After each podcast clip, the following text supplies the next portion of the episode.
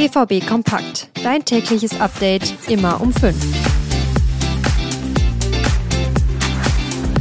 Der BVB hat dem Druck standgehalten und in der Champions League einen ganz wichtigen Sieg eingefahren. Gegen Newcastle United gewinnt Dortmund mit 1 zu 0 und dadurch ist in der Champions League jetzt wieder alles möglich. Alle Infos zum Sieg gegen Newcastle, die gibt es jetzt hier in dieser Ausgabe BVB Kompakt. Also direkt los. Ich bin Luca Benincasa. Schön, dass ihr dabei seid. Ja, Dortmund brauchte gestern unbedingt einen Sieg und Dortmund hat geliefert mit 1 zu 0 gewonnen. Aber endlich hat nicht nur das Ergebnis gestimmt, sondern auch eine ganze Menge mehr. Vor allem spielerisch und auch kämpferisch war das eine deutliche Leistungssteigerung im Vergleich zu vielen anderen Spielen in dieser Saison. Die defensive Abstimmung hat gepasst, der BVB war griffig in den Zweikämpfen und hatte endlich auch mal einen richtig guten Zug zum Tor. Und was ich auch bemerkenswert fand, die Spieler haben sich auch nicht von der Wahnsinnsstimmung in Newcastle beeindrucken lassen.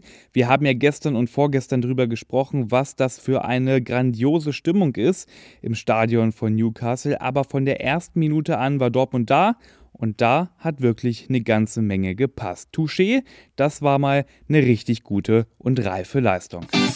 Aber wir gehen mal chronologisch vor. In den ersten Minuten ging es hin und her. Dortmund hatte dann aber doch ziemlich schnell Oberwasser und auch viele gute Chancen auf die Führung. Wenn man was kritisieren will, dann, dass der BVB vor allem in der ersten Halbzeit aus den vielen guten Chancen dann nur ein Tor gemacht hat. Das war aber zugegeben ein richtig schönes. Ich beschreibe mal kurz. Klasse Balleroberung von Nico Schlotterbeck, ungefähr Höhe Mittellinie. Der Ball kommt dann zu Marco Reus und dann wirklich Extraklasse. Schlotterbeck zieht nach dem Ballgewinn einen Vollsprint an. Auf links bekommt er dann den Ball von Reus, flankt in die Mitte und Felix Metscher trifft den Ball wunderbar. Der war auch gar nicht so einfach zu nehmen, springt vorher noch kurz auf und versenkt zur 1 zu 0 Führung.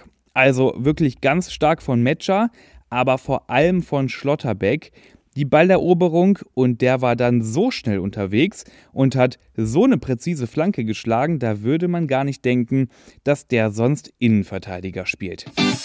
In der zweiten Halbzeit war das Spiel dann ausgeglichener. Newcastle hatte vor allem gegen Ende einige Chancen auf den Ausgleich, war ja auch zu erwarten. Newcastle eine richtig gute Mannschaft, aber Gregor Kobel und auch das Aluminium, die retteten Dortmund gestern Abend den Sieg.